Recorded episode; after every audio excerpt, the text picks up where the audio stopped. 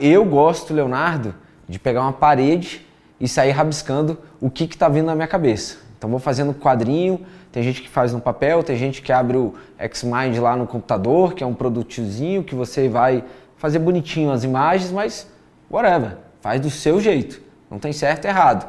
Eu, Leonardo, vou lá na paredona e saio escrevendo o que, que eu quero enxergar. Então, ah, vou dar um exemplo, tem um cliente nosso que vende com 3 milhões de materiais no mês. Então o que eu preciso saber? Qual é o material que ele mais gasta no mês? Então eu vou lá, faço a caixinha e começo a desenhar o fluxo de estoque do cara. E aí eu vou ver, cara, eu preciso de uma curva ABC que me traga quais são os 20% desses 80% que representa o todo. Ponto.